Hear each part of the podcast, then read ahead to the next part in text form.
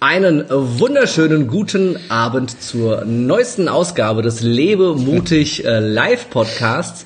Der Podcast, der äh, mutige Macher interviewt, die in ihrem Leben die ein oder andere mutige Entscheidung getroffen haben und deshalb besonders erfolgreich sind. Vor allem sind es immer Menschen, die äh, out of the box denken, die fernab der klassischen Systeme ähm, ja funktionieren und denken und dementsprechend Mehrwerte geben können.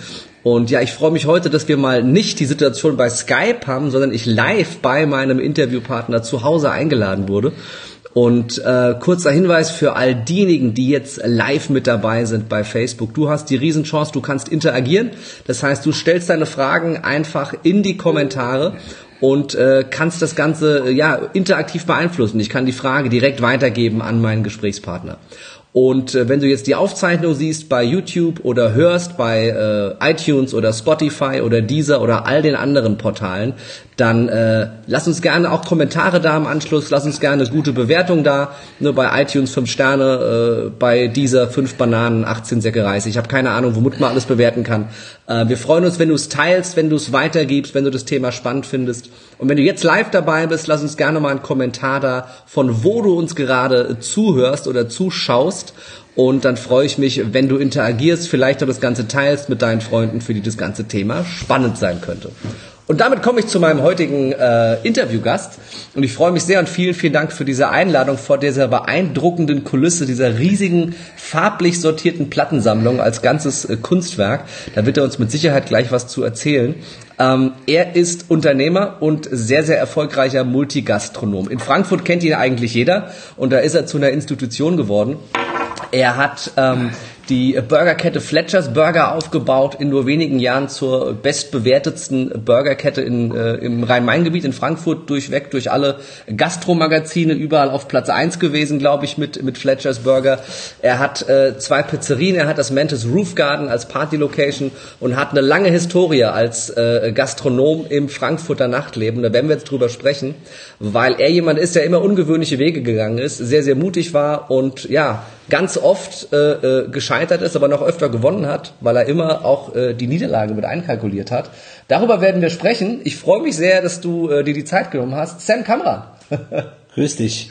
Schön, äh, dass äh, du mich hier empfangen hast. Lass uns da, wollen wir mit der Plattensammlung anfangen? Das ist, glaube ich, die Frage, die sich jetzt alle stellen, wenn wir die im Hintergrund sehen. Wie, wie kam es zu dieser äh, genialen Plattensammlung?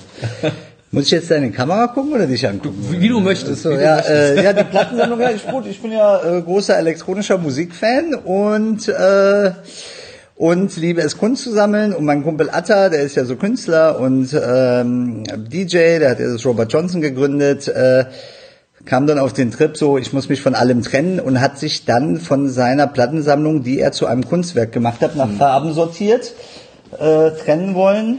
Und dann habe ich gesagt, damit es in der Familie bleibt, kaufe ich sie dir ab. Sehr, sehr cool. Das sind 30, äh, 25.000 Stück äh, gesammelt über 30 Jahre. Na, das ist mal, äh, das ist mal ein Kunstwerk. Vor allem steckt da mit Sicherheit richtig. Ich meine, die sehen auch alle benutzt aus. Ne? Das ist nicht, dass die mal einer gekauft hat und da reingestellt hat. Also wenn der Atta da ist, der weiß auch ungefähr, wo was ist. Ich habe mir ungefähr 10 Stück angehört von den äh, 25.000. Okay. Ja. Aber ich spiele ja öfters mal DJs so, wenn ich äh, einer meiner Privatpartys gebe, die ich sehr oft gebe. Äh, ja. Sehr, sehr cool. Ja, Sam, ich hatte in der, in der Ankündigung ein bisschen was reingeschrieben, äh, was deine Historie in der Gastronomie ist. Vielleicht als Hintergrund, wofür wir uns kennen, ist zehn Jahre her, da habe ich für ihn gearbeitet. Das ist schon zehn Jahre her, Das ja? ist zehn Jahre her. Das war 2009, äh, 2010. Ja, also ist zehn, neun bis zehn Jahre her, dass ich äh, bei dir im, im Mentis, da gab es noch das Restaurant Mentis äh, an der Also, Hauptwache ja, hier in. Frankfurt. Ähm, und da habe ich zwei Jahre äh, für dich gekellnert und seitdem, äh, seitdem kennen wir uns. Und äh, ist auch eine, eine spannende Reise auch bei dir, die ich, die ich da äh, verfolgt habe, auch deine persönliche Entwicklung und was du seitdem alles aufgebaut hast. Aber es geht ja noch viel weiter zurück. Du hast äh, ja ganz, ganz früh äh, ja schon dein, deine erste Kneipe gekauft in Frankfurt, Sachsenhausen. Wie kam es dazu, dass du gesagt hast, die Gastronomie ist dein, dein Herzensprojekt, da hast du Bock drauf? Ähm, ich bin, warte mal, das war 1997, da war ich so 18, 19, da bin ich ausgegangen und ja, der Alkohol, die Musik und die Frauen haben es mir irgendwie angetan. Also äh, ja, das war Liebe auf den ersten Blick. Und dann habe ich gesagt so, äh, Da ich kein Geld hatte zum Ausgehen, habe ich eine Kneipe eröffnet. Da habe ich mir 20.000 Mark geliehen und äh, und äh, die Partykneipe von Sachsenhausen geöffnet. Ja. da gehört ja auch schon Überzeugungskraft dafür, sich mit 19 warst du, glaube ich, ne? Äh, äh, 20.000 Mark zu leihen. Muss ja erstmal einer sagen, hier hast du die Kohle. Äh, ich vertraue dir, dass du was ja, gut, äh, äh, Der hat halt, mein Kumpel äh, Willi, der hat halt auch gern eingesoffen äh, und äh, ja, der hatte dann seine Stammkneipe und äh, ja, stimmt, ja. Hat quasi in sich selber investiert. Ja, ja, ich meine, das ist so läuft es, Leute. OPM, Other People's Money. Also Richtig. sonst, äh, sonst kommt ihr nicht vom Fleck. Also irgendjemand muss euch die Kohle leihen. Ganz, ganz, äh, ganz, ganz wichtiger Punkt zum Anfang. Wenn du was aufbauen willst, wenn du ein Unternehmen aufbauen willst, irgendwo muss das erste Geld herkommen. Ja. Äh, und äh, dann muss ich irgendwen überzeugen, äh, dass er an mein Projekt glaubt. Und wenn es nur, wenn es auf so einfache Art und Weise geht, wie ja. damals, dass er seine eigene Stammkneipe finanziert hat, dann ist es ja, glaube ich, recht schnell mehr geworden. Dann kam der zweite Laden, dann kam der dritte Laden. Wie war die Geschichte genau? Ja, äh, naja gut, ich, ich habe irgendwie 800 Mark verdient im Monat und auf einmal habe ich 25.000 Mark verdient mit meiner Kneipe und damals äh, warst du mit 4.000 Mark der König und den Rest habe ich gespart und dann habe ich gedacht so, okay, äh, warum machst du nicht eine zweite Kneipe auf? Damals mit dem Tim Plasse, dem Mitbetreiber vom Kinkermeer, und wir wollten so eine ganz kleine, schicke Cocktailbar machen und haben sie dann Minibar genannt, klein und teuer. Und haben dann in, äh, äh, in, auf der Bergerstraße haben wir äh, eine kleine Cocktailbar gemacht, Minibar. Und dann war ich in Mexiko im Urlaub und das fand ich so geil. Und dann habe ich beschlossen, ein mexikanisches Restaurant zu öffnen und schwuppdiwupps hatte ich irgendwie drei Läden am Hals. Ja. ja. Und da kam ja auch ein bisschen äh, Verantwortung mit, wahrscheinlich mit den drei Läden. Ja. ja, damals kannte ich noch nicht Verantwortung. Also so, ich war da eher so mit meinem Kumpels auf dem Partytrip. Ja. Wie, wie hat sie das, also es, es ging ja dann auch nach unten. Ich meine, irgendwo, irgendwo ran ist es ja wahrscheinlich auch an dem Punkt dann wieder gescheitert und du hast ein bisschen was gelernt aus der nee, Zeit. So, so, ja, gescheitert, also, gescheitert bin ich jetzt noch nicht, aber ich habe viele Sachen abgehakt. Dann äh, vier, also genau vier Jahre später nach meiner Kneipenöffnung kam die Stadt Frankfurt und die Bindigenbrauerei zu mir und hat mir das Kaffee Hauptwache angeboten. Und da habe ich sie gefragt, so, äh, warum man jetzt einen 23-Jährigen dieses eher altehrwürdige Gebäude anbietet. Und ähm, Sag vielleicht ganz kurz was zum Kaffee Hauptwache für die, die nicht aus Frankfurt ja. sind. Der Café Hauptwache ist halt die Hauptwache. Das ist äh, das meistfotografierteste Gebäude, der Touri-Laden. Wir haben jetzt im Schnitt 1100 Gäste am Tag, 80 Mitarbeiter. Das ist äh, war früher die Wache, die auf Frankfurt aufgepasst hat. Äh, mhm. Und äh, äh, es ist halt der, der, der zentralste Punkt der Stadt. Mhm. Und das Gebäude ist seit 100 Jahren Gastronomie und ich bin jetzt der vierte Betreiber seit 2002. Also es ist so, man fragt jetzt nicht den Party-Iraner, den 23-Jährigen, äh, ob er das übernehmen will. Ich habe die dann auch gefragt, so, ey, äh, was stimmt mit euch nicht? Und dann haben die gesagt, ja, also nach 17 Jahren so Alt-Oma-Café wollen wir jetzt da ein bisschen neuen Schwung drin haben. Und ich würde die größte Garantie, äh, also sie hätten das größte Vertrauen in mich, dass ich das ändern würde. Mhm. Ähm, dann habe ich das, äh, ja, dann habe ich das angenommen und dann musste ich feststellen, dass drei Kneipen mit seinen Kumpels und ständig am Feiern nicht dasselbe ist wie 50 Mitarbeiter. Mhm. Genau sechs Monate später äh, war ich dann zahlungsunfähig und äh, habe dann äh, äh, meine drei Läden verkaufen müssen und äh, ja, dann musste ich, dann musste ich zum Unternehmer werden. Ja. Also ab dann äh, war das Leben nicht mehr lustig. Als Unternehmer zumindest. Ja. Was, was, was war das, was du gelernt hast in der Zeit? Also was hast du verändert? Ja, was ich verändert habe, naja gut, also ich meine, letzten Endes ist es ja immer, immer alles das Zwischenmenschliche. Und äh, äh, Menschen zu führen, äh, das ist natürlich schon jetzt nicht so einfach. Und wenn man dann noch 23 ist in der Gastronomie zu der Zeit, da machen sie es ja auch nicht leicht. Äh, und da musste ich halt ähm, lernen, äh, wie man Menschen führt. Äh, und natürlich dann in dem Alter ist es schwieriger, inzwischen ist es einfacher, weil man natürlich auch mit dem Alter Respekt bekommt. Aber ja, ich meine, äh, einfach gesagt, immer sachlich bleiben und äh, man ist halt ein Vorbild. Das denn so funktioniert führen. Ansagen, kontrollieren, Vorbild sein und immer sachlich bleiben. Das habe ich gelernt. Sehr schöner Punkt, auch für alle Unternehmer da draußen. Äh, kann man was mitnehmen. Was war denn, was war denn für dich ähm, oder ist für dich eins der Erfolgsgeheimnisse, das, das am Ende auch immer alles zu Gold wurde. Ich meine, die drei Kneipen, die erste Kneipe lief super, 25.000 Euro im Monat verdient, ohne Erfahrung. Mark, Mark, was, ja. Äh, Mark verdient, sorry, äh, ist ja das gleiche eigentlich, eins zu eins. Ja, inzwischen schon. Ja, Vielleicht war es sogar ein bisschen mehr wert. Ja, ich glaube auch. Ähm, äh, oh- ohne Erfahrung, was, was war das Erfolgsgeheimnis deiner Meinung nach, dass das so gut funktioniert hat? Weil Kneipen gibt's in Frankfurt wie Sand am Meer, auch damals schon. Gut, äh, also ich sag mal so, ein Erfolgsgeheimnis gibt es jetzt nicht. Äh, äh, Da muss man schon, da kommen schon viele Faktoren zusammen. Ich meine, klar, ich meine, man muss schon fleißig sein und das richtige Gespür haben. Aber ich schätze mal so, die wichtigsten Faktoren sind ganz einfach, wenn die Kacke am Dampfen ist, dann muss man am meisten leistungsfähig sein. Ja, also ich meine, wenn es schwer wird, äh, muss man abliefern und äh, das unterscheidet dann äh, die Leute, äh, die erfolgreich sind oder nicht, weil ich meine, ist ja ganz einfach.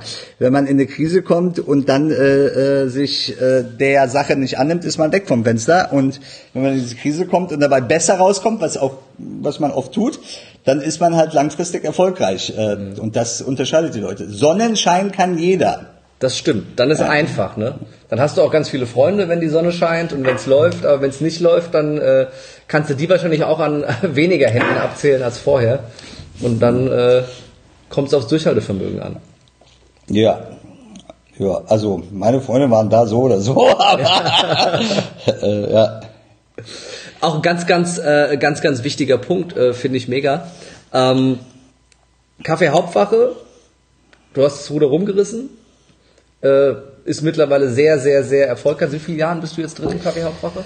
Ja gut, ich bin jetzt ja 40 geworden, ich habe das übernommen 2002, da war ich 23, 17 Jahre, 17 Jahre äh, und ja, wir legen da auch jedes Jahr eins drauf. Äh, äh, das ist halt der Anspruch, äh, immer weiter höher, immer äh, an sich arbeiten. Auch einer der längsten Mieter wahrscheinlich jetzt in der letzten, in der jüngeren Vergangenheit. Ja, ich schätze mal jetzt schon so. Ja doch, ich glaube die ersten zwei waren länger da, aber jetzt bin ich länger als der dritte da. Ja. Du hast, du hast äh, eben gesagt, der, der, der Party-Iraner und warst überrascht, dass die, äh, dass die Stadt Frankfurt auf dich äh, zugekommen ist. Jetzt hast du ja, äh, bist du ja auch kein gebürtiger Deutscher, du hast es gesagt, bist nochmal äh, als, als Iraner äh, ja, hierher gekommen. Ich weiß nicht, bist, du, bist du in Deutschland geboren oder bist du im Iran Mhm. Nee, nee, im geboren? Iran. Bist du im Iran Ja. geboren? Das macht es einem ja auch nicht unbedingt einfacher. Heute vielleicht einfacher als, äh, als damals noch, aber selbst heute gibt's ja immer noch genug Vorurteile da draußen, äh, äh, ob Iraner oder Türke oder, oder was auch immer. Ja, Gut, also äh, das spüre ich schon, wenn ich außerhalb von Frankfurt bin, ja. Aber in Frankfurt äh, ist man äh, äh, als Migrant in der Mehrheit. also äh, deswegen, also aber als Kind habe ich das schon gespürt. Ich heiße ja auch eigentlich Samin Razavi und meine Mutter war so, nee, also mein Sohn wird diskriminiert am Flughafen. Äh, nennen Sie ihn mal Sam Cameron, Sam Cameron. Und da hat sie einfach auch den Namen gewechselt. Die hat auch übrigens mal das Land aus meinem Pass rausstreichen lassen. Nein. Ich bin der Einzige, in dessen Pass steht Amol ohne Land. Also wenn ich Bock habe, sag ich, ja, das liegt in Schweden oder sonst was. Also, die hat meinen Namen ausscheißen lassen, die war knallhart. Und das haben die auch sofort gemacht. Ja. Ja, krass, oder? Also, ja, ich bin auch am 12. November geworden, nicht am 11. Juni. Meine Eltern haben das auch geändert. Die waren so, ja, unser Sohn muss ein Jahr früher, früher eingeschult werden, haben sie auch noch das Geburtsdatum geändert. Ich bin ein Skorpion. Ähm, aber ich feiere meinen Geburtstag immer am 11. Juni, weil es ist mir zu viel Hickhack, den Leuten das zu erklären. Ja, ist auch schöner als besseres Wetter im Sommer, ne? Ja, ja, auf jeden Fall. Äh, kenne ich. Auf ich jeden bin Fall. 17, 17. Juni, von daher ist eine schöne Zeit, kenne ich. Weißt du, so, mir ist gerade auch so ein Punkt eingefallen, weißt du, um diese Erfolgssache und so. Ich glaube, oder nicht, ich weiß, das aller, allerwichtigste in dieser ganzen Konflikt, also wenn man so sagt, ist ehrlich zu sein. Man darf sich selber nichts vormachen. Also äh, äh, man muss erkennen, dass man in einer schwierigen Situation ist und dann muss man dieser Sache äh, ins Auge schauen und ehrlich zu sich selber sein und zu seinem Umfeld. Und dann ist das Problem schon halb gelöst. Das ist das Problem, glaube ich, der meisten Leute, die dann irgendwie so, keine Ahnung, irgendwie Profilneurose oder irgendwie so, äh, das sich nicht eingestehen wollen. Also ähm, das muss man ganz schnell realisieren, weil das ist ja das, bevor die Leute das wahrhaben, sind sie weg vom Fenster. Also ehrlich zu sich selber sein ist ganz wichtig. Wo, wo machen sich die meisten was vor, deiner Meinung? Naja gut, also ich meine, alle Leute, die ich gesehen habe, die weg vom Fenster sind, äh, die äh, haben dann die Rechnung genommen mit dem Schublade P und äh, haben sich äh, so das schön geredet. Ich meine, das ist nicht, ich bin jemand, ich mag Konflikte, die meisten Menschen sind konfliktscheu, also äh, das ist ja eine Art Konflikt, in der man reinkommt und da muss man ehrlich zu sich selber sein, ja. Äh, ähm, und ich glaube, das ist, ich glaube, das ist das aller, allerwichtigste, um eine Krise zu bestehen, ist als erstes ehrlich zu sich selber zu sein, sagen, ey, ich habe eine Krise und ich muss auch dazu stehen und ich kann es mir jetzt nicht schön reden. Und man fängt dann, vielleicht sollte man anfangen, damit es in seinem Umkreis nicht schön zu reden, sondern sagen, ich habe eine Krise und ich muss jetzt da durch, als wenn man sich das schön redet, weil das äh, Zeit spielt ja auch einen Faktor. Definitiv. Ja, ich glaube, dass, dass äh, das nicht konfliktscheu sein ist auch ein ganz wichtiger. Das kann ich bestätigen aus eigener Erfahrung. Ja. Ich habe für dich gearbeitet. Ja, ja. ja. dass du, dass du nicht äh, konfliktscheu bist. Ich weiß, wir hatten uns das eine oder andere Mal richtig in den Haaren. Ja, echt. Jahren. Also sowas verdränge ich ja. Also, ja, ist ja. Ist, aber, aber also das ist auch, äh, wenn wenn äh, wenn mich heute jemand nach Sam Cameron fragt, sage ich immer, ne, ist äh, streitbar aber immer ehrlich und immer aufrichtig und vor allem, ich erinnere mich an einmal, wo wir uns richtig in den Haaren hatten und haben wir uns zwei Tage später wieder gesehen und da hast du gesagt, sorry, ich habe gesagt, sorry, dann war das Thema erledigt. Jo. Also das ist ja auch Größe, ne? das ist äh, auch gerade in der Mitarbeiterführung äh, zu einem jungen Kerl, der äh, für dich kellnert, äh, auch mal zu sagen, sorry, ich habe auch über die Stränge geschlagen, ähm, das das äh, habe ich dir hoch angerechnet. Ja, das muss ich auch, weil ich meine, das ist halt so orientalisches Blut, die sind ja alle Choleriker, ja? emotionale Choleriker, da geht's ganz schön hoch, da muss muss man sich entschuldigen, weil sonst äh, äh, geht das echt in die Hose. Ja, das ist ja, ich glaube ja an Gene und die Gene, die kann man halt nicht verleugnen. Ja, da ähm, äh, Gott sei Dank habe ich meinen Cholerismus inzwischen im Griff. Also äh, äh, aber ja, es geht ja, das ist ja das Problem ist ja, das Problem ist ja, dass auch die Gesellschaft, die Leute sehen ja immer nur den Kontext eines Streites und nicht den Inhalt. Mhm. Also ich bin ja so jemand, sogar wenn mich jemand beschimpft, höre ich erstmal so, was er zu mir sagt. Mhm. Und dann bewerte ich das differenziert und nicht so, äh, eigentlich hat er recht, aber weil er es so gesagt hat, äh, sehe ich das nicht so. Also ich finde so, der Inhalt sollte öfters zählen äh, als der Kontext. Der Kontext kann scheiße sein, aber den Inhalt muss man separat betrachten. Mhm. Wichtiger Punkt, du, du äh, äh, hab einen Zeitungsartikel in der, ich glaube in der Frankfurter Rundschau war es gelesen, wo du sagst, dass du deine Mitarbeiter vorwiegend noch per WhatsApp führst heutzutage. Ja, ja. Und da ganz viel machst. Ja, ja. Ja gut, ich meine Termine und so, Termine ist ja auch irgendwie so wichtig, Tuerei. Also ich meine, so einen Termin zu machen und sich dann zu treffen und so weiter. Ich bin so, ey, alles äh, auf der Welt kannst du mir in zehn Sekunden auf WhatsApp sagen. Also so, warum jetzt so lange rummachen? Also ich mache auch im Prinzip keine Termine. Also ich halte das für Zeit, Zeitverschwendung. Mhm. Ja, also da so jemanden da persönlich zu treffen, das, das muss dann schon wichtig sein. Aber warum? Also es geht ja immer darum, um die richtigen Entscheidungen zu treffen. Und bei mir, ich meine so, wenn die Mitarbeiter, wenn ein Typ zu mir kommt, sagt, ja, will mich sprechen, sage ich, ja, willst du mehr Geld oder willst du kündigen? Und wenn ein Mädel kommt, sage ich, ja, hast du ein Problem mit deinem Typen oder willst du mehr Geld? Das ist, also, das ist kurz gemacht und dieses so, ja, können wir uns mal unterhalten, bliblablub. Also das ist für mich alles äh, äh, Zeitverschwendung, komm auf den Punkt und das ist das Problem lösen. Kommt zum Punkt ist immer ganz wichtig, dann ist man schneller, schneller auch beim nächsten Schritt. Ähm, Du warst, wir hatten ja im, im, Vorfeld schon äh, äh, kurz kurz gesprochen, auch so über die äh, diese das kleine Fickmännchen, die kleine Stimme im Kopf, über die ich ganz gerne rede, die einen zurückhält, die einem sagt, das darfst du nicht, das sollst du nicht, lass das besser sein. Und du hast direkt gesagt, hatte ich nie ein Thema mit. Du warst immer jemand, der sehr, sehr mutig war. Schon mit 19, 20.000 Markelin die erste Kneipe aufgemacht. Wo, wo kam dieser Mut her? So diese, diese nicht vorhandene Angst vorm Scheitern offenbar. Ja, gut, meine Mutter, die ist ein bisschen gestört und die hatten so, äh, als ich klein war, hat die mir schon eine harte Zeit gegeben, haben sich öfters erhängt vor mir und das ist so, das hat mich dann schon so ein bisschen geprägt. Also da, da hast du dann so ein bisschen so, äh, äh, die Furcht, also natürlich ist es genetisch, aber so die letzte Furcht ist dann dann irgendwie weggegangen. Also äh, ja, das ist glaube ich, das ist glaube ich der Grund. Also ich bin ja auch der Meinung, dass so äh, das ist natürlich, wenn jetzt der richtige Charakter auf eine sehr harte Kindheit trifft, dann muss er sehr dankbar sein, weil das macht dich ja echt stark. Mhm. Also ich bin für diese Sache sehr dankbar, weil das ja. die, die mich zu dem gemacht hat, was ich bin. Und ähm, ich glaube, das macht schon viel aus. Wenn ein starker Charakter nochmal so eine richtig harte Kindheit hat, dann ist er auf jeden Fall ein harter Typ. Ja, das ist so Dings. Und natürlich, ich bin auch so jemand so, ich lebe das Leben, man hat nur ein Leben und die Zeit fliegt, Leute. Ja, ich meine, bis 20 ist man ein Kind äh, und dann hast du noch mal so bis 40 bist du deine Jugend und dann äh, von 40 bis 60 äh, bist du so reif und von 60 bist du alt. Also äh, das ist eine relativ kurze Phase. Also nimm mit, was ihr könnt. Jetzt, jetzt bist du ja gerade 40 geworden, das heißt, die ja. Jugend ist gerade vorbei. Ja, die Jugend ist vorbei. Die was Jugend hat sich jetzt geändert? Ja, also auch hat sich schon ein bisschen was geändert. So irgendwie so... Äh, also ich muss sagen, ich habe ja wirklich, wirklich gerne mit Leuten Zeit verbracht und jetzt bin ich gerne allein. Also ich laufe so um meinen Tisch herum und denke dann über Sachen nach, aber so, äh, ich bin so, ich habe keinen Bock mehr auf Menschen. Ich bin schon ein bisschen so, ey, so, so 99 Prozent des Geschwätzes ist für mich Müll. 99% des Geschwätz der Leute ist Müll. Konzentriert euch auf die 1%. Ihr müsst verstehen, Geschwätz kann auch Müll sein. Und ich meine, natürlich in so einer Jugend von 20 bis 40 sieht man sich das alles rein, aber irgendwann mit 40 weiß man, was man will, was man nicht will. Und dann äh, kann man das auch anders bewerten. Und das ist dann auch schön, weil man dann, wenn man sich auf die 1% konzentriert, dann natürlich da äh, auch viel mehr von mitnimmt, als sich äh, äh, alles anzuhören und drüber nachzudenken, was man in der Jugend machen muss. Aber wenn man älter wird, das nennt man ja auch Erfahrung dann. Definitiv. Ich fand es spannend oder ich fand es schön, dass du gesagt hast, ne, man lebt nur einmal und die Zeit ist begrenzt, also ist die Zeit zu kurz, um nicht mutig zu sein. Die Zeit ist zu kurz, um nicht die Entscheidung nicht zu probieren. Ne? Ja gut, die Zeit ist natürlich zu kurz, um unglücklich zu sein. Äh, äh, ja, das ist, äh, aber natürlich hat ja auch alles seine Risiken und so. In Deutschland, äh, wir leben ja so auch in so einer Hochsicherheitsgesellschaft, ja. Sicherheit spielt eine große Rolle. Aber äh, ja, die Zeit vergeht schnell, ja. Und es ist ja auch nicht, man muss das Leben ja auch nicht irgendwie so in 80 Jahren sehen, sondern äh, eigentlich hat man nur gute 40 Jahre, ja. Also äh, äh, wenn man Glück hat.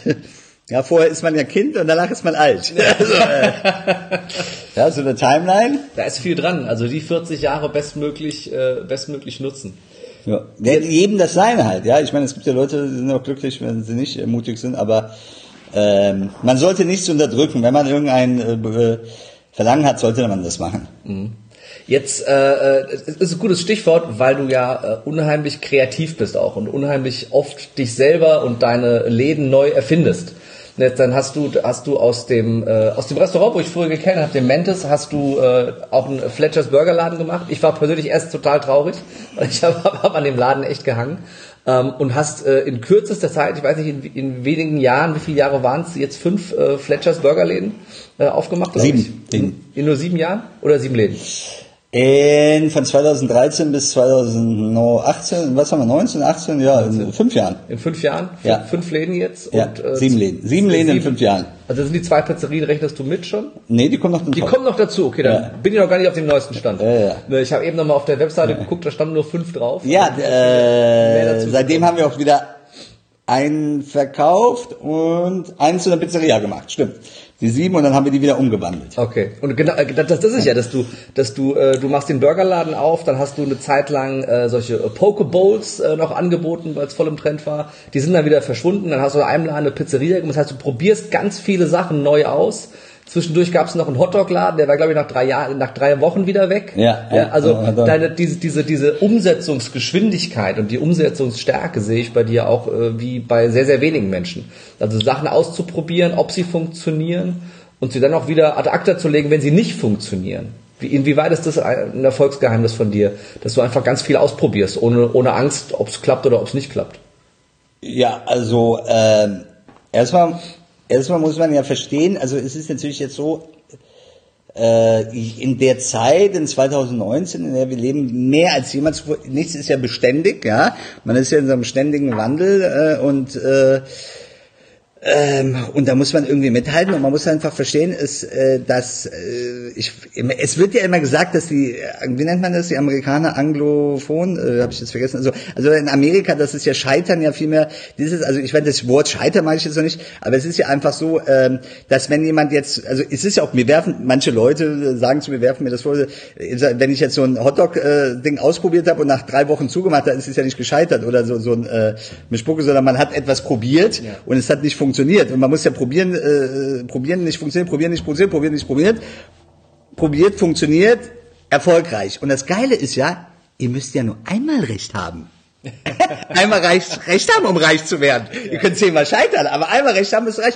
Und das ist natürlich das etwas zu beenden, bedeutet ja nicht gescheitert zu sein, sondern erfolgreich. Und mit dem, das Lustige ist auch mit diesem Hotdog-Laden, nach drei Wochen habe ich gesagt, naja gut, das Ding macht 200 Euro Umsatz am Tag, also die Leute scheinen ja scheinbar nur Ikea-Hotdogs zu essen. Und dann habe ich gesagt, wir machen das Ding so. Meine Mitarbeiter waren so, nee, das geht nicht, das kannst du nicht bringen. Äh, ich sowieso können nicht. Ja, nee, also können nicht. Dann habe ich gesagt, natürlich kann man bringen. Das bedeutet, dass wir Schnellrapper sind. Also ich meine, wenn andere Leute ein halbes Jahr dafür brauchen, brauche ich drei Wochen. Und das, das, das zeugt doch äh, äh, von unserer Kompetenz, dass wir sagen, wir haben nach drei Wochen erkannt, Hotdogs werden in Deutschland nur bei Ikea gegessen. Und ich meine, das Lustige ist, es gibt ja nirgendwo mehr Hotdogs. Alles abgeschafft worden. Und äh, es ist ja so, dass, das ist der Sam-Dreisatz. Ich bringe jetzt mal den Sam-Dreisatz okay. bleiben. Ist Mitschreiben? Ja. ja. Etwas zu sehen ist Intelligenz. Etwas einzusehen ist Charakter und etwas zu lösen ist Disziplin. Und je schneller man da drin ist, etwas zu sehen, einzusehen und zu lösen, desto erfolgreicher ist man. Wenn man etwas nicht geschafft hat, dann muss man sich fragen, war ich zu dumm, zu stur oder zu faul? An welcher diesen Stellen ist es? Die meisten Leute denken, sie wären zu faul. Die meisten Leute sind leider nicht intelligent genug. Deswegen sind die Angestellten. Verstehst du, wenn ein Angestellter Scheiße baut oder irgendwas, kriegst du es gesagt von deinem Chef. Als Unternehmer, ja, ich meine, da scheiterst du, fehlt dir Geld auf dem Konto, musst halt selber das Problem sehen, ja, dann musst du es einsehen und dann musst du es lösen. Und bei all den drei Sachen, der schwierigste Punkt ist natürlich das Lösen. Und da muss man einfach verstehen, das ist ganz, ganz wichtig. Lösen bedeutet nicht, ich arbeite da dran oder irgendwie, äh, äh, äh ich brauche meine Zeit dafür. Lösen bedeutet weit ausholen. Versteht ihr das? Weit ausholen. Ja, wenn ich normalerweise fünf nach neun komme und äh, dann sehe ich das, ja, ich bin zu spät, ich sehe es ein, dass ich zu spät bin, dann nehme ich nicht einen Bus vorher, sondern ich nehme den Bus um sechs Uhr und komme gerade knapp um neun Uhr an. Verstehst du? Lösen heißt weit ausholen. Ja, nicht so, ah oh ja, okay, dabei äh, nur dann äh, bekommt ihr die äh, größeren Sachen gelöst, ja. Und äh, genau, Sams Dreisatz. Sehen, einsehen, lösen. Das heißt, die meisten. Und davon bin ich besessen. Je schneller, desto besser. das heißt, äh, äh, du bist der Meinung, dass die meisten bei der Lösung nicht genug Energie reinstecken, nicht gründlich genug sind, nicht weit genug ausholen? Ja, das Problem ist halt, das muss einem gesagt werden, dass man versteht, ist so, okay, wenn ich etwas gesehen und äh, eingesehen habe, äh, das Lösen ist, dran arbeiten ist nicht so, also dran lösen, also wenn du jetzt ein naiver Mensch bist und sagst, ich will daran arbeiten, dann muss das größte Arschloch sein, das größte Arschloch im Raum und du wirst noch immer der naivste Mensch im Raum sein. Du kannst aber nicht sagen, hm, ja, ich bin jetzt ein bisschen äh, böse als sonst, verstehst du? Ich meine, das ist so, also Charakterzüge sowieso, also, lösen halt Disziplin, das, Disziplin ist das Wichtige, Disziplin ist halt, äh, bedeutet weit ausholen, ja, Leute. Ja, und somit, ich arbeite daran, bedeutet, ich werde es niemals packen. Also wenn jemand dran arbeitet, bin ich so, naja, okay, niemals. Ja, weil das ist so, äh, wenn man das eingesehen hat, muss man, und es ist ja auch einfach so, versteht ihr das, ähm, die Gesellschaft gibt einem vor, gewisse Sachen brauchen gewisse Zeit. Mhm. Pustekuchen. Wenn ihr es eingesehen habt, wenn ihr aus der Tür seid, könnt ihr das gelöst, gelöst haben. Habe ich übrigens bei hunderten von Leuten Sachen gelöst, die gesagt haben, ah ja, ich musste ein, zwei, drei Jahre da arbeiten, habe ich in einer Minute gelöst. Aus der Tür. Ich habe gesagt, wenn du es eingesehen hast, musst du es auch jetzt lösen. Kannst du uns ein Beispiel geben? Wie?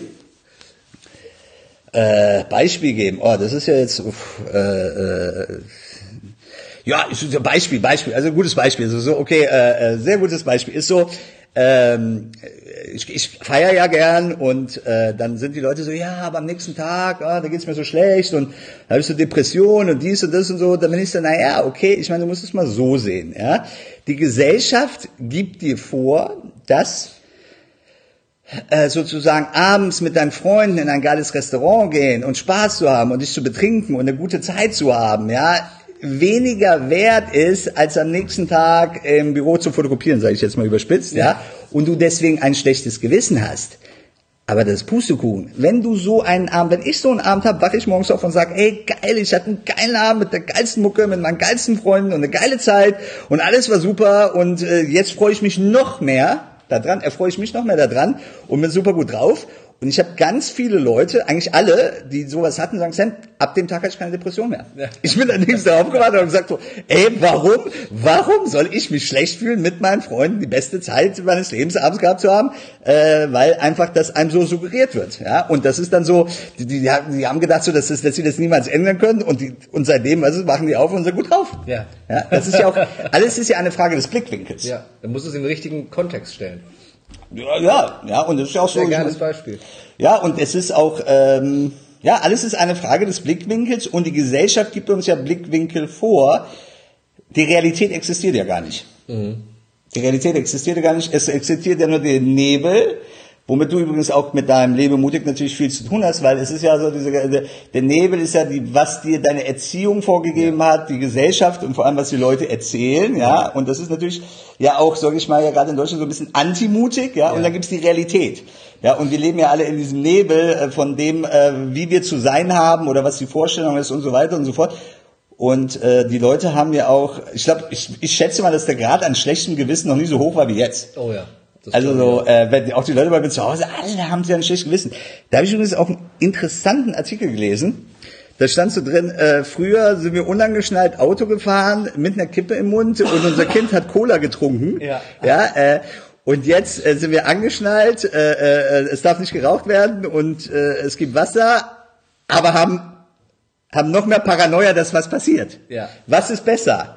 Ja, also sich das alles ranzuziehen, aber im Kopf frei zu sein oder total gesund zu sein oder so sicher äh, Dings, aber ständig die Angst zu haben, dass was passieren könnte. Ja. Was, was glaubst du, woher kommt es, diese, diese übersteuerte Angst bei den Menschen? Dass alle immer Angst vor allem haben? Ja gut, das ist ja, wo die Gesellschaft sich ja hinbewegt. Also ich meine, äh, das müsste ich jetzt drüber nachdenken, aber angefangen vom Terror und äh, äh, ja gut, ich meine, es wird ja immer weiter bewusst, dass wir komplett verarscht werden von den Konzernen, die Lebensmittelindustrie, alle, alle verarschen sie uns und alles ist ungesund und naja, mit der Zeit hat man halt immer mehr entdeckt, was alles ungesund ist und einem nicht gut tut. Früher äh, war das den Leuten jetzt nicht so bewusst jetzt und äh, äh, äh, ja, dieses Sicherheits ja, Ding da ist ja, hat eine andere Form äh, angenommen. Ja, ja, und die Medien natürlich, die Medien, die Medien. Ja, ich meine, diese ganze Vergewaltiger und schlimme Leute, Menschen, Leute, nicht vergessen, einer von einer Million ist ein richtiges Schwein. Einer von einer Million. Ja, das heißt, euer Nachbar, nicht mal in ganz Frankfurt gibt es so einen richtig kranken Typen, ja, also so, aber die Medien äh, machen einem ja weiß, dass der Nachbar so ein kranker Vergewaltiger, Kinderschänder, sonst was ist. Aber es ist meistens nicht mal einer von einer Million. Die meisten Menschen sind gut. Ja, es ist ja, also wenn man rein auf die Statistik schaut, äh, sind die 2010er Jahre, was äh, beispielsweise Terroranschläge angeht, wesentlich weniger als die 2000er, 90er, 80er, 70er, 60er, 50er. Es waren erheblich mehr äh, Terroranschläge in ganz Mitteleuropa und Westeuropa als in den 2010ern. Ja, der RF hat gute Arbeit geleistet. Es wird, es wird nur mehr darüber berichtet jetzt. Ja. Es wird nur wesentlich mehr. Äh, ja, und er ist natürlich, der Terror hat ja auch so ein bisschen, sag ich mal, jetzt, äh, also die machen es jetzt, sage ich mal, medial wirkungsvoller. Ja. Was halt natürlich auch in, der, in, den Zeiten von heute, wo wir jetzt hier einen Podcast live streamen, einfach mal so, auch ja. einfacher geht. Das ist keine ja. Frage.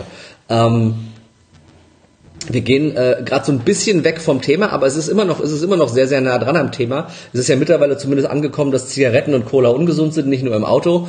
Ähm, und äh, generell verändert sich das Bewusstsein der Menschen gerade immer mehr. Das heißt, es ist bei immer mehr Menschen angekommen, dass das, was wir so erzählt kriegen in den Medien und was wir so erzählt kriegen, was gesund sei, was nicht gesund sei, sich immer mehr verändert.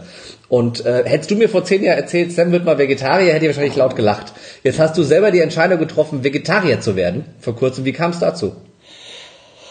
Ja. Gerade als Gastronom, der ja, eine Burgerkette ja, ich meine, ich mag ja. ja gern mutige Sachen und naja, ich meine, äh, ich vernichte ja eine Kuhherde im Monat und irgendwie, dann habe ich gedacht so, ach, also diese, diese, diese, diese, diese, diese, ähm, äh, wie nennt man das? Ich hatte äh, diese Tier, Massentier, Massentierhaltung. Massentierabhaltung ist eine ganz, ganz dunkle Zeit der Menschheit. Mhm und äh, jetzt, jetzt haben wir auch echt den Höhepunkt erreicht. Also ich meine, ich bin jetzt 20 Jahre Gastronom und wenn dann echt so, also wenn, also wenn das Schwein, also das Schweinefleisch, Rindfleisch oder was auch immer, also so viel günstiger ist als Gemüse und du dir dann überlegst, okay, also dieses Tier, das wurde dann echt äh, äh, geboren und äh, gefüttert und aufgezogen und geschlachtet und so weiter und das ist günstiger als irgendwie Gemüse zu züchten, dann, dann kannst du dir selber vorstellen, was da abgeht. Also und das ist, es ist auch, es ist auch wirklich ähm,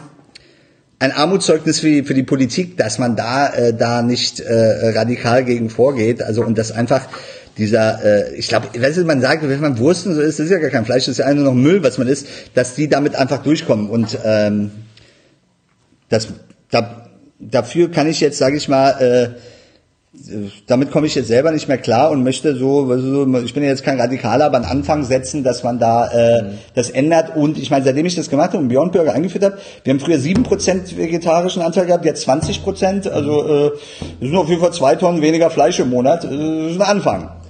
Ganz, ist auf jeden Fall ein Anfang. Ganz kurz, Beyond Burger, was ja. ist das genau? Beyond Burger ist, ich habe den Namen vergessen, von so einem Typen aus einer Hightech-Firma in Kalifornien. Der hat so mit, ähm, mit äh, vegetarischem Hähnchenersatz und so angefangen. Und dann hat er 120 Millionen eingesammelt, auch von Leonardo DiCaprio und Bill Gates. Hat 120 Millionen investiert, um quasi äh, ein, ein Patty zu machen. Das ist also diese Fleischpatty da für die Burger aus äh, Fleischersatz aus Erbsenprotein. Die haben 120 Millionen investiert um äh, sozusagen das, den Burger Patty zu ersetzen und das Krasse ist, das schmeckt wie Fleisch, aber besser. Ich war total beeindruckt. Wenn du das isst, bist du krass. Die Textur, der Geschmack, die Röststoffe sind wie Fleisch, aber nur besser. Und die ersten 100 eingeschworenen Fleischesser in Offenbach, äh, die mich ausgelacht haben, kein einziger konnte den Unterschied erkennen. Ja. Keiner konnte mir sagen, ob es Fleisch ist oder nicht. Die waren also, wow, Alter. Ja. Ich glaube, ich muss direkt im Anschluss zum Fletcher Skinners Ja. ausprobieren. Weil Ja, ja, es mach mich das. jetzt- Das ist weil-. Das krass. es mich, es mich jetzt so sehr interessiert. Aber da, da ist zum einen die Other People's Money, ne, 120 Millionen erstmal, Ja. um das Ding aufzuziehen. Ja, der scheint überzeugend zu sein, der Junge. Und der macht Ja. jetzt echt fett Kohle, weil das Ding kostet viermal so viel wie Fleisch und das Ding geht gerade durch die Decke. Ja, aber ich find's krass, dass du sagst, dass ihr, dass nur du mit deinen Burgerläden zwei Tonnen Fleisch pro Monat einspart.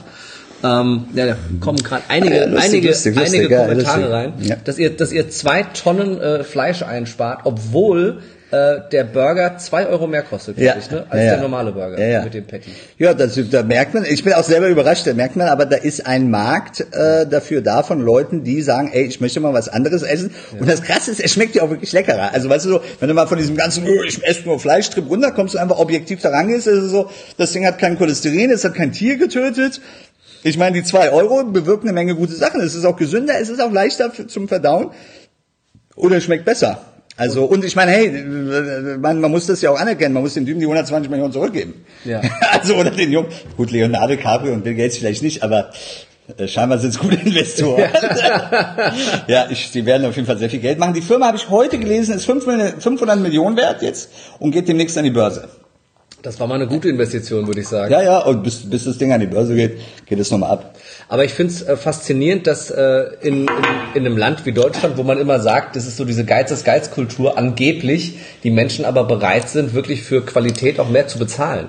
Ne, gerade so, gerade so bei, bei, bei Fast Food ein schneller Burger und nee, ich bezahle hier bewusst äh, zwei Euro noch mal mehr zu dem Burger und hol mir nicht den den den 1 Euro Cheeseburger bei McDonald's, wo wo nur äh, äh, Scheißdreck drin ist. Ähm, also das ist schon, äh, finde ich faszinierend, dass sich da auch das Bewusstsein der Menschen wirklich. Das sehr, hat sehr mich auch überrascht. Das hat mich Ja. auch überrascht. Aber also Deutschland ist äh, Geiz ist geil, gar kein Ausdruck. Deutschland ist äh, so geizig, dass die Leute sich Müll reinziehen und ihre Gesundheit gefährden, weil sie da sparen müssen. Also diese Lebensmittelindustrie in Deutschland, diese Discount-Industrie ist äh, trifft auf den Geiz der Deutschen, ja. Aber äh, und die Veränderung ist da minimal. Also die geht wirklich minimal voran. Aber äh, scheinbar gibt es doch ein paar Leute, äh, die dann bereit sind. Ja. Dings, aber man muss auch sagen, das Produkt ist auch sehr geil. Ja. Ja.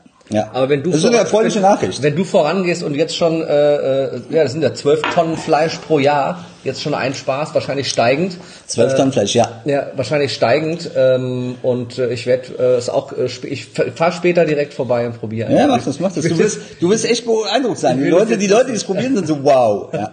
Und ich glaube auch, dass der Markt jetzt so damit demnächst überflutet wird und dass die Preise auch fallen werden. Also ich schätze mal, das dauert jetzt nicht so lange, bis das dann günstiger als Fleisch wird, weil natürlich jetzt einfach da, also wenn du das in der Masse, also ich meine, in Frankfurt gibt es jetzt ja in jedem Laden, wenn ich mir überlege, allein äh, wie viel Beyond Burger wir verkaufen, also da geht jetzt auf der Welt richtig äh, äh, diese plant-based äh, Ersatz von Fleisch geht, glaube ich, ab. Ja, es geht immer mehr. Ich, ich merke es ja auch bei mir selber. Ich habe immer weniger Lust drauf. Je mehr du dich mit dem Thema auseinandersetzt, desto weniger Lust habe ich wirklich Fleisch zu essen. So eine normale Wurst aus dem Supermarkt kriege ich schon gar nicht mehr irgendwie Ist es so? runter. Ja. Okay. Mittlerweile wird's immer immer weniger. Also das ist, ich bewundere das wirklich, wenn Menschen sagen, ich esse rein vegetarisch oder vegan und lasse es ganz weg. Ich sag dir eins, du Äh, isst sogar leckerer. Ich kann's, ich habe es bisher noch nicht hingekriegt, komplett Nee. drauf zu verzichten. So ab Ich habe auch ein paar Versuche, ehrlich Ja. gesagt, verbrauchst schon zehn Jahre, her, aber diesmal jetzt, also ich gehe auch nicht zurück, ich bereue das auch nicht und ich esse seitdem auch leckerer. Also so, äh, man isst, äh, also die, die Geschmäcker sind besser ohne Fleisch. Was, was, was meinst du die Geschmäcker, wenn du Ja, weil gut, Fleisch ist, in, in, in, ich habe gemerkt, dass Fleisch eigentlich insgesamt doch relativ flach ist im Geschmack und wenn du Fleisch weglässt und dann isst du Gemüse und verschiedene Gemüse und so, also du hast äh, eine größere Bandbreite an Geschmäckern und auch bessere. Ja. Ich habe gemerkt, dass Fleisch eigentlich gar nicht so lecker ist. Ja. Also das ist mir jetzt aufgefallen. Ja. Und das aus deinem Mund, das finde ich faszinierend. Ja. Sehr, sehr geil. Und ich bin ja jemand, ich habe mir früher so zum Steak äh, bei, als Beilagen Hack, äh, Hacksteaks bestellt. Ja. Frikadellen. Ich war so zu meinem Steak nochmal Frikadellen als Beilage. Äh, also ich habe auch, ich habe auch für drei Leben Fleisch gegessen, deswegen ist das auch vollkommen in Ordnung. Dann reicht's jetzt auch erstmal, meinst du? Es reicht für den Rest meines Lebens. Ja, Ja. vor allem auch die, du hast, du, du schreibst das auch auf der Webseite äh, von, von Fletcher's Burger. Äh, für einen ähm, äh, Patty, normales Fleisch, werden 20.000 Liter Wasser verbraucht. Ein äh, Fleischpatty braucht 2100 Liter Wasser, ja. Oder 2.100 Liter Ja, Wasser. das ist dir noch nicht bewusst. ja. Und äh, der ähm, Beyond Patty, glaube ich, nur 20. Ja. Ja, wenn ich mich richtig erinnere. Ja klar, ich meine, äh, Wo kommt der hohe Wasserverbrauch also her für die für die Zuschauer und Zuhörer? Ich meine, ich weiß auch, dass mit, mit, mit der ganze der ganze Mastbetrieb und sowas, aber 2000 hat mich auch überrascht, dass es so viel ist. naja gut, also das ist erstmal, ihr müsst alle ähm, Cowspiracy gucken, hast du das geguckt? Nee. Cowspiracy gucken. Geile Reportage, danach ist auf jeden Fall vielleicht auch kein Fleisch mehr. Okay. Obwohl, weiß ich gar nicht, da geht's darum, dass so ein Typ, so ein Reporter ähm, zu Greenpeace und den anderen geht und sagt, ey Leute, warum sagt ihr den Menschen einfach nicht die Wahrheit und sagt, äh, Autos, Flugzeuge, das ist alles für den Arsch, die größte Umweltverschmutzung ist Fleisch essen, warum sagt es ihr noch nicht? Und dann sagen die wirklich, das können wir unseren Spendern nicht sagen, weil dann verlieren wir die Spender. Aber sie haben vollkommen recht. Ja. Also die größte Umweltsünde überhaupt. Ich glaube allein, ich weiß gar nicht, 120 Millionen Tonnen Scheiße, Millionen Tonnen Scheiße wird ins Meer gespült jedes Jahr von den Kühen. Kannst du dir das vorstellen? 120 Millionen Tonnen. Das ist so, total gestört. Und ähm, naja, ich meine, das ist doch ganz klar, eine Kuh, ähm, also du musst dir vorstellen, das Getreide oder das Futter von der Kuh muss angebaut werden. Also brauchst du erstmal viel Land, weil so eine Kuh ist eine Menge. Ja, brauchst du ja schon mal Wasser, um sozusagen das Futter hochzuziehen, ja, äh, und dann äh, äh, äh, und dann äh, trinkt die Kuh auch noch äh, und ja, dann, ich meine, so eine Kuh hat ja auch, ist ja groß, das Fleischstück ist wahrscheinlich jetzt auch nicht so viel von der äh, und dann kommst du auf diesen Wert. Ja. Das bedeutet so, äh, einfach ein Burger weniger essen, da sparst du echt viel Wasser.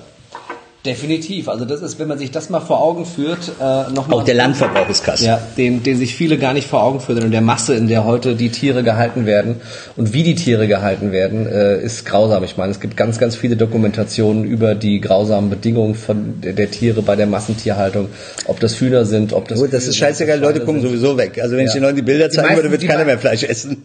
Ich glaube, ich, also man kommt ja kaum noch dran vorbei. Ich glaube, gesehen haben es viele, aber ich glaube, ich habe sie mir angeguckt, glaub mir, ich habe sie, ich habe die vorher nicht gesehen. Also äh, steht der Tropfen hüllt den Stein wahrscheinlich. Ne? Hä? Das ist ja immer so ein bisschen.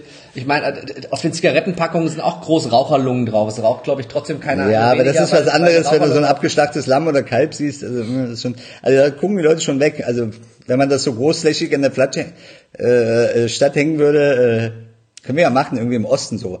Da wo die Leute, da wo die Leute am meisten AfD wählen, da hängen wir mal so so richtig riesen Plakate von so Kälbern und Lämmern, die abgeschlachtet werden. Äh, äh, da schaffen wir mal de, bei den AfD-Wählern die Fleischesser ab.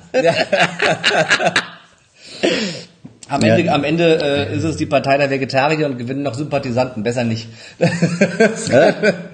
am, Ende, ja- am Ende werden die alle Vegetarier und gewinnen damit noch Sympathisanten. Stimmt, stimmt, stimmt, stimmt, so habe ich das gar nicht gesehen. Sie- Seht ihr Leute, es ist alles eine Frage des Blickwinkels. so. Besser, äh, besser, äh, besser nicht. Aber ich habe mir ja selber eine Challenge gesetzt für 2019, weil ähm, ich eine Diskussion hatte mit einem Veganer im letzten Jahr, der sagte, ähm, wenn du Fleisch isst, musst du auch selber in der Lage sein, ein Tier zu töten. Also irgendwie ein Lamm zu töten oder ein Schwein zu töten. Gut, das kann beim, keiner. Beim Metzger. Das, das Ich- einer von 100.000 hin. und ich habe mir, ich habe, ich werde, ich werde, ich werde mir diese Challenge äh, dieses Jahr geben, Echt? dass ich zu einem, äh, zu einem Metzger gehe oder zu einem Schlachter, wo, wo, wo du das machen kannst. Also der Gedanke, jetzt hört mich schon ab. Das, und hab gesagt, wenn ich es nicht hinkrieg, dann fasse ich auch kein Fleisch mehr an. Ich das glaub- kriegst du auf keinen Fall hin. ich glaube, das ist dann die Ich wette mit dir, das kriegst du auf keinen Fall hin. Keine Chance. Vor- Keine Chance, vor- dass du das Vor hinkriegst. vier Millionen Zuschauer. Ich habe keine Ahnung, wenn ich ehrlich bin. Ich Nee, nee, das kriegst du nicht hin. Nicht mal ein Huhn, du kriegst das nicht hin. Weil das ist auch ganz schön aufwendig, so ein Tier zu töten. Ne? Also nicht so mit Elektroschocker, so töte das mal mit einem Messer und so, da, da brauchst du ein bisschen. Ist einfach so Also ich habe keine Ahnung, aber ich stell's mir so vor. Bolzen im Kopf ist ja meistens so bei Schweinen und bei Lamm. Ich habe dann natürlich mal gegoogelt, mir ein paar Oh, Videos nee, angeguckt. ja. Echt? Und es gibt ja schon so einige, die das im Selbstversuch gemacht haben und da wird einem schon anders. Und Das ist Aber ich habe auch gelesen, das ist, äh, wie viele Leute schaffen das? Einer von tausend, einer von, das war, das, weiß ich nicht. Das war eine ziemlich geringe Summe von Leuten. Ich glaube auch für, für das Bewusstsein. Es gab ja eine Aktion, wo die in der Fußgängerzone Tiere geschlachtet haben, äh, um, um dann, dass, die, dass die Menschen sehen, wo kommt denn das Fleisch her, was du isst. Das, da, da, da stirbt ein Tier für, dass du es essen kannst. Was ja erstmal der normale Kreislauf des Lebens ist. Wir sind alle, wir sind geborene Fleischfresser. aber halt die Masse und die Art und Weise, wie es passiert und dass die Menschen sich gar nicht mehr damit auseinandersetzen, das ist halt genau die Herausforderung.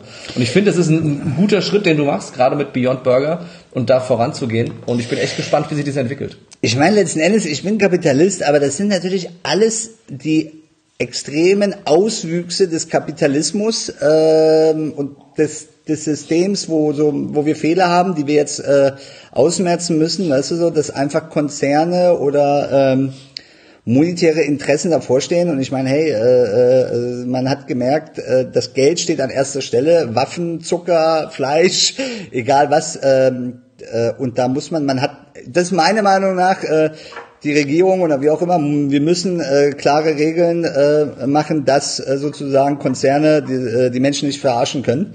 Und äh, die Fleischindustrie gehört übrigens zu einer der größten Mafien der Welt. In, in, in Brasilien verschwinden auch ständig irgendwelche Leute, die ein Problem mit der Fleischindustrie haben. Ähm, und ja, das gehört auch dazu. Und ich glaube, das ist, ich glaube auch dieser Massen, diese die Art der Massentierhaltung, die wir haben, ist auch einfach ein Auswuchs des Kapitalismus. Mhm, definitiv. Oder? Definitiv. Ja. Da bin ich bei dir.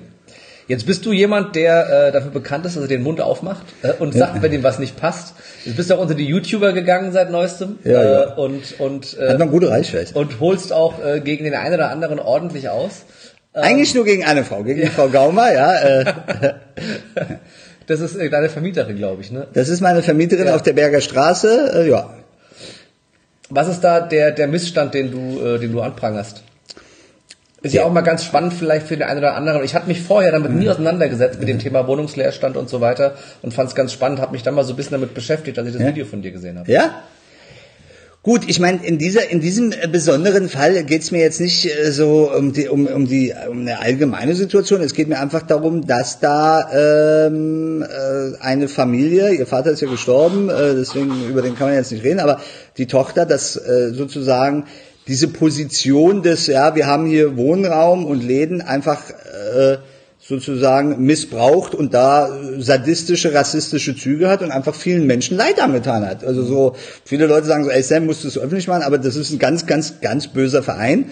Den gehören 71 Häuser, ähm, die investieren keinen Cent in die Häuser und ähm, ähm, die behandeln ihre Mieter wie Dreck. Ja, äh, und haben auch dann auch noch so sadistische Züge, also so, die, die sehen die leiden und die ganzen Mitarbeiter sind jetzt auch inzwischen so geworden und bei, dann sind sie bei mir an den Falschen geraten und dann äh, war ich auch selber geschockt. Ich habe gesehen, ich glaube 30 Artikel äh, waren da und äh, das war nicht, äh, die haben 42 äh, Schwarzarbeiter irgendwie in eine Wohnung gefärscht, äh, äh, äh, ein Haus ist abgebrannt, Menschen sind verletzt, eins ist zusammengebrochen. Aber was mich einfach nervt, ist, dass sie halt einfach an Migranten ähm, sozusagen äh, äh, Wohnraum oder Läden vermieten und das zu völlig überwucherten Preisen.